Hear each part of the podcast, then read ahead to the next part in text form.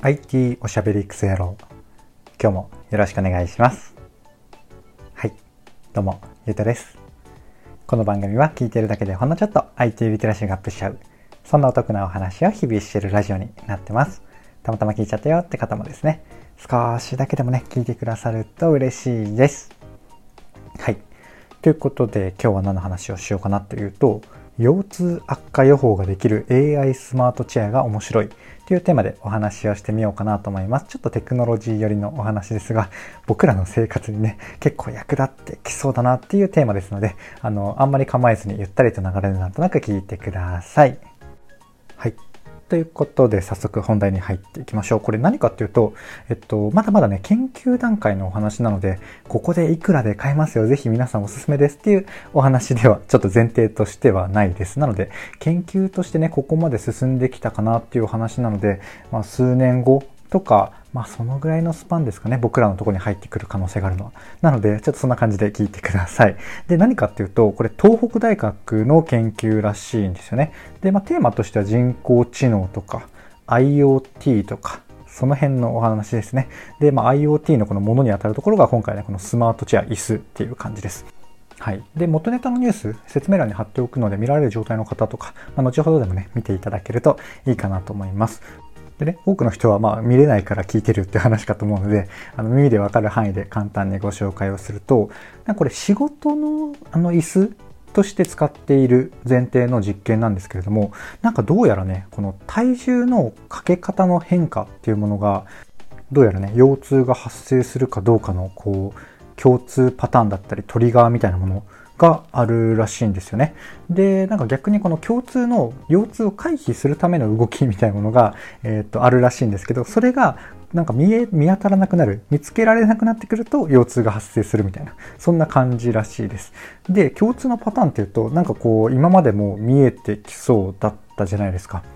なんかこう、なんだろうな、まあもちろんね、硬直してこう座ってる時とか、なんかこう定期的にこうぐるぐるね、あの時計回りに回ってるとか、分かりやすいパターンだったらそれは見つかるんですけど、なんかどうやらね、結構そのパターンっていうのが、まあ今までの計算とかデータの取り方とかだと難しかったっていう話ですかね。で、まあ、今回の話で言うと、そこのパターンの発見の、えー、っと、まあ、なんで見つかったかっていうところで、こう AI をね、駆使したからこそっていうようなイメージみたいですね。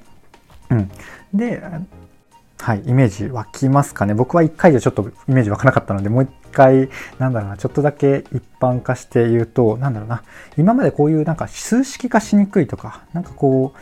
う、なんかパターンはなんかありそうなんだけれども、うん、見れないな、みたいなものが、これね、AI 超得意なんですよ。なんかこれをこう、よくわかんないけど AI に旅させることによって、こうパターンをね、見つけてくれるみたいなパターンですかね。今回のパターンが被ったらえっと、そういうような事例でございます。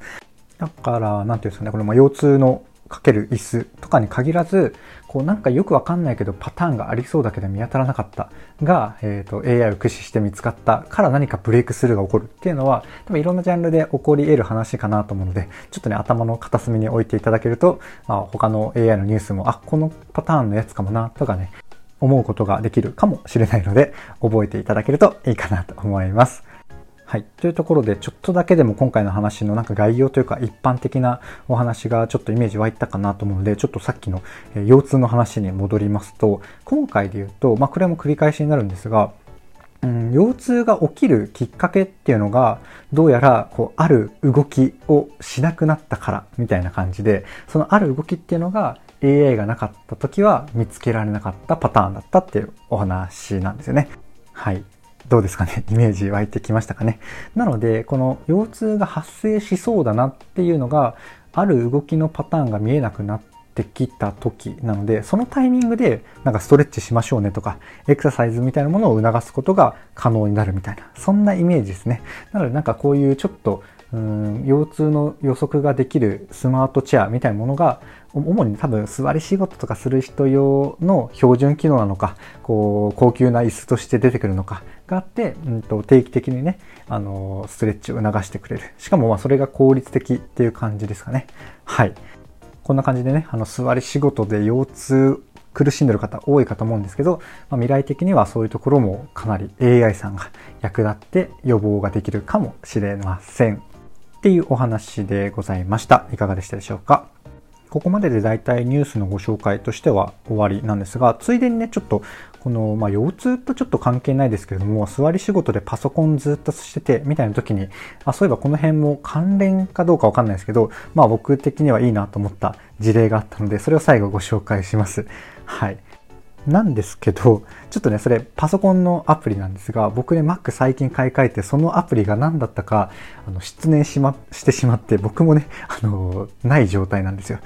ただ、まあ、ご紹介すると誰かが発見してくれるかもしれないし、概念的にはね、あの、伝わる話かなと思うので、そのままごご紹介を続けますね。で、何かっていうと、あの、パソコンでね、あの、15分ごととか30分ごとに画面をこう、強制的にね、ロックして、えっ、ー、と、目を休めたり、体を動かすことを促すみたいなアプリがね、結構昔からあって僕愛用してたんですよ。なのに、なんか見当たらなくなっちゃったんですけど、まあ、それはちょっと置いといて、で、そもそもで言うと、まあ、人間ってさ、あの、本当に集中できる時間みたいなのって15分とかそういう感じで言うじゃないですか。聞いたことないですかね。なんかこう、もちろんこう1時間とか2時間とか集中してるつもりの時はあるんですけど、その中でもふと一瞬こう抜いてたりとかするらしいんですよね。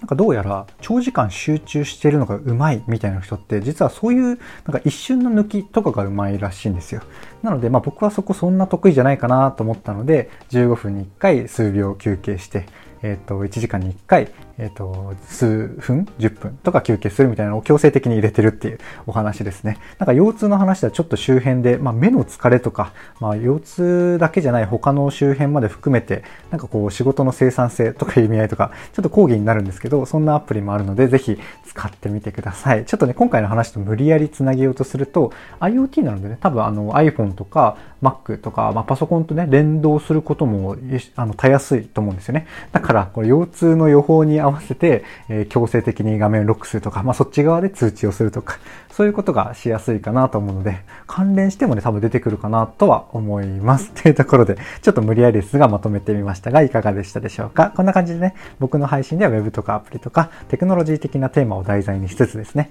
どちらかというとセットでお話しする僕の感想とか、周辺の知識とか、えっ、と、そこから考えた妄想のそちらがメインの番組となっております。ちょっとでもね、良かったかなとか役に立つなと思ってくださった方、いらっしゃいましたら、いいねとかフォローとかコメントやレターをいただけると嬉しいです。はい。ということで、今回の配信は以上とさせていただきます。最後までお聴きいただきありがとうございました。ではではまた。